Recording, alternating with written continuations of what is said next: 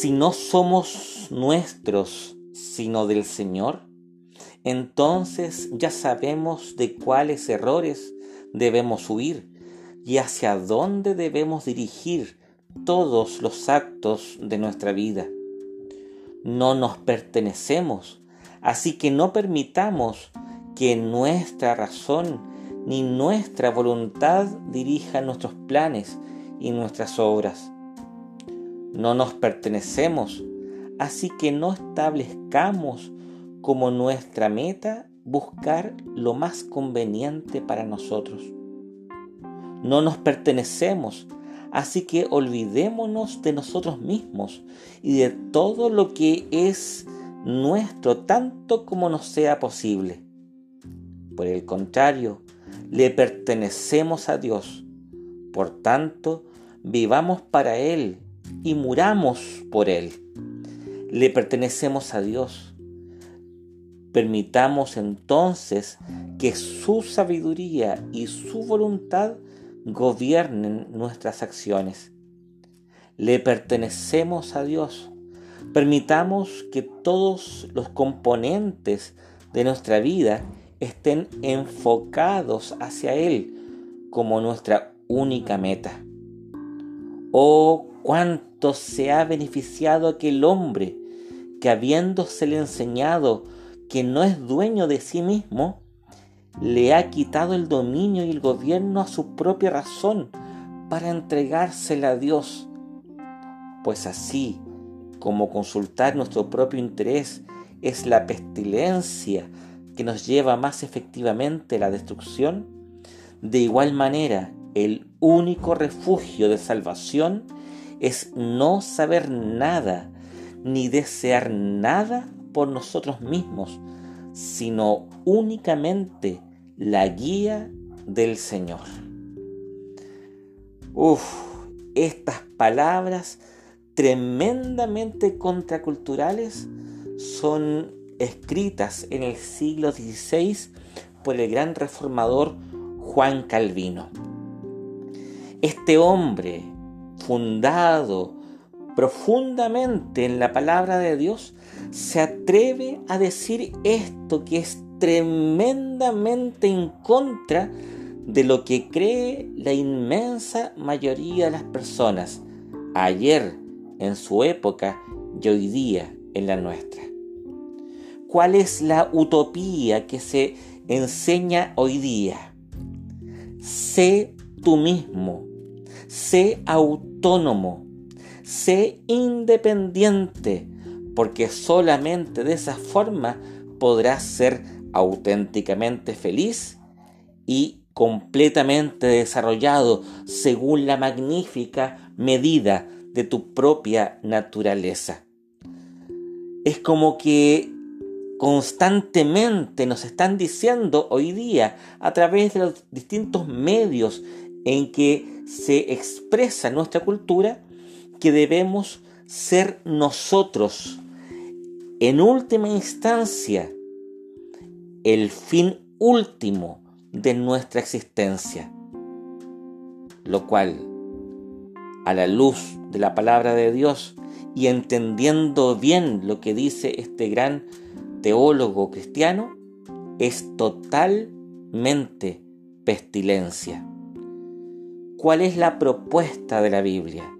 La propuesta de la Biblia es que nosotros menguemos y que Cristo en nosotros crezca.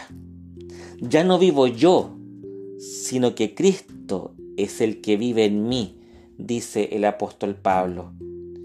Nuestra voluntad, nuestros deseos, nuestra razón corrompida por el pecado no pueden sino que derivar hacia el despeñadero de la propia afirmación, lo que lleva indubitablemente al egoísmo y a la muerte presente y eterna.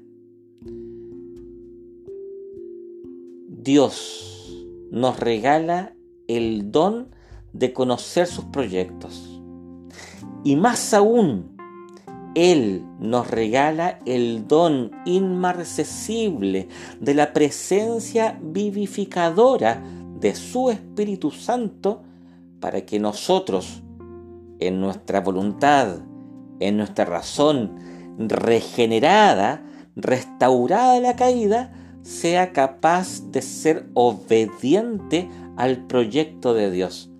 De tal forma que una voluntad renacida, una razón renacida, iluminada por la luz de Dios, es capaz de vivir en concordancia con los planes y proyectos de aquel que ha establecido la base de todo el universo a partir de su voluntad.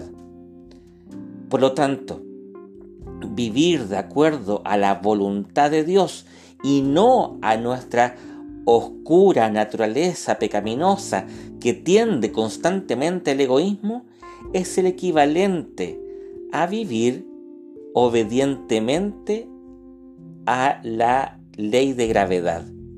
Eh, ¿Cómo? ¿Qué me está diciendo? Algo bastante sencillo. La ley de gravedad es evidente. Solo un loco pretende vivir a espaldas de ella como si no existiera. Por eso, solo un loco, es decir, alguien que está preso en las consecuencias de la caída, pretende vivir a espaldas de la voluntad de Dios.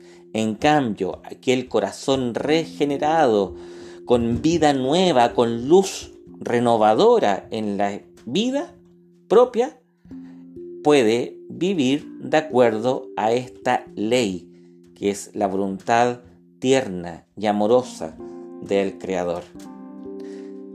¿Quieres cometer un error? ¿Quieres que tu vida esté sumergida en la pestilencia del egoísmo? Simple, haz lo que tú quieras. Vive a espaldas de Dios. Toma las riendas de tu vida y condúcela de acuerdo a tus proyectos. Eso te llevará indefectiblemente a la tristeza, al vacío, al desencuentro con los otros. ¿Quieres vivir una vida iluminada? No sigas tus deseos. Véncete a ti mismo en el abandono humilde a aquel quien es el único que manda lo bueno. Sometiéndose a Dios, uno alcanza la auténtica libertad, la cual no está basada en la independencia, sino que en la total y absoluta dependencia con aquel que es fuente de toda verdad, de toda bondad y de toda belleza. Hacer la voluntad propia a espaldas de Dios es el infierno, la soledad, el egoísmo. En cambio, hacer la vida en consistente obediencia a la voluntad de Dios es la felicidad, el cielo, en definitiva, la experiencia constante en el amor que se rinde a Él y a los otros.